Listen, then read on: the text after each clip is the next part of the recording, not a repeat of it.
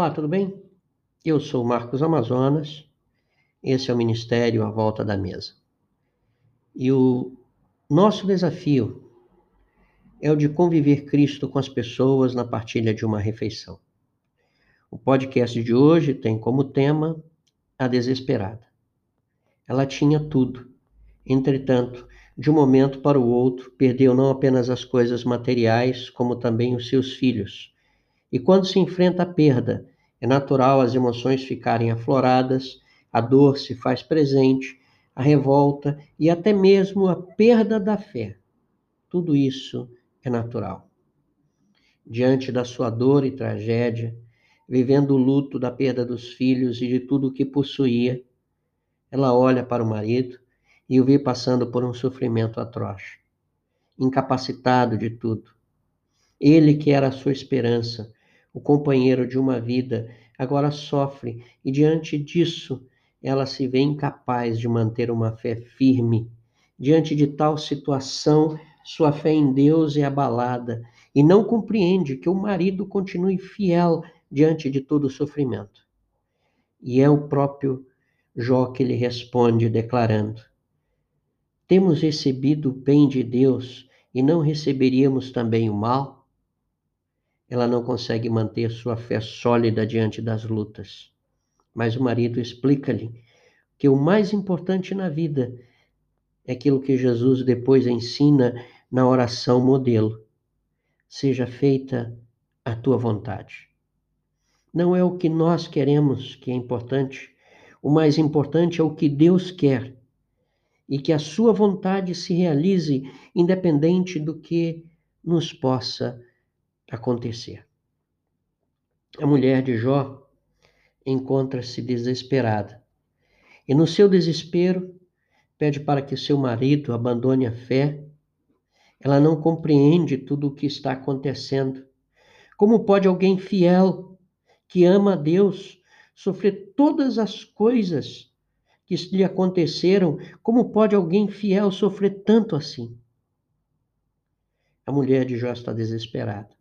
E em seu desespero, desespero ela deixa fluir todas as suas emoções e sentimentos.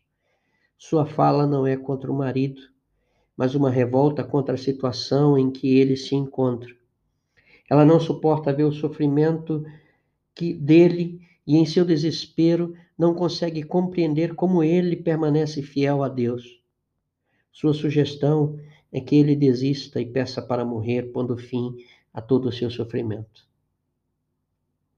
E é assim, no desespero dela, que ela pensa que Deus é injusto.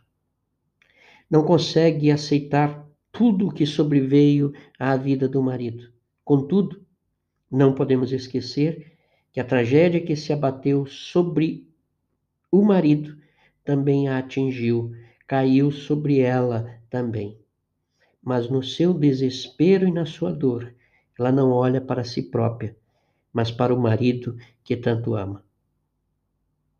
Esta mulher, desesperada, permaneceu ao lado do seu marido, e é maravilhoso ver que no final do livro, Jó, o homem de uma fé inabalável, foi abençoado pelo Senhor, e a sua esposa concedeu-lhe filhos e filhas, e eles viveram felizes o resto dos seus dias. Essa mulher que viveu um dilema profundo atravessou um caudal de sofrimento ao lado do marido. Nos ensina a ficar ao lado daqueles que amamos, não importa as situações que eles se encontrem. Ela nos ensina a não desistir daqueles que amamos. Como é que eu e tu podemos aplicar as lições da vida dessa mulher, que se encontra em um versículo apenas na Escritura, como é que nós podemos colocá-la em prática nos nossos dias, aplicando a nossa vida? Primeira aplicação é a seguinte: não tenha medo de expressar suas emoções e seus sentimentos diante das tragédias da vida. Verbalize o que vai no mais profundo do seu ser.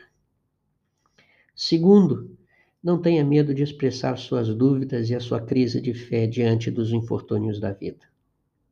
Terceiro, continue ao lado da pessoa amada, ainda que ela esteja passando por um sofrimento terrível. Saiba de uma coisa: ainda não foi colocado o ponto final. A história ainda não chegou ao fim. Eu sou Marcos Amazonas. Esse é o Ministério à Volta da Mesa. O nosso desafio é conviver Cristo com as pessoas na partilha de uma refeição. Que Deus ricamente o abençoe.